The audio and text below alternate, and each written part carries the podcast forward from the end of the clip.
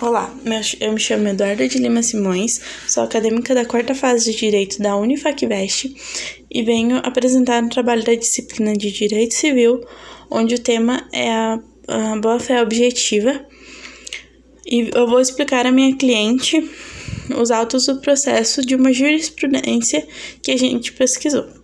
Portanto, Bom, a gente entrou com uma ação de indenização secundária, onde a senhora, que é recorrente, relatou pra gente que contratou um serviço de seguro habitacional da Caixa, onde estava é, obrigatório no contrato de compra e venda que a senhora deveria contratar esse, esse seguro.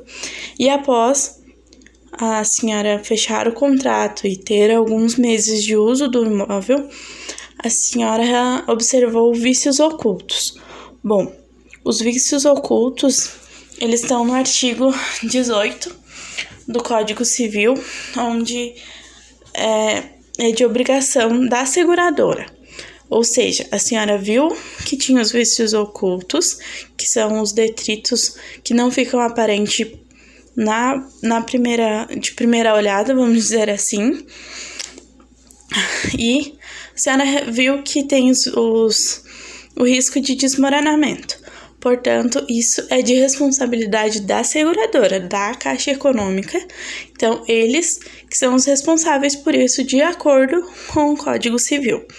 Porém, os advogados da Caixa disseram que a senhora já tinha ciência dos, desses vícios ocultos e que eles agiram de boa fé com a senhora, ou seja, eles fizeram tudo correto com, de acordo com o Código Civil, eles relataram que fizeram tudo correto para que não houvesse a, o objetivo, para que não tivesse o objetivo de prejudicar a senhora.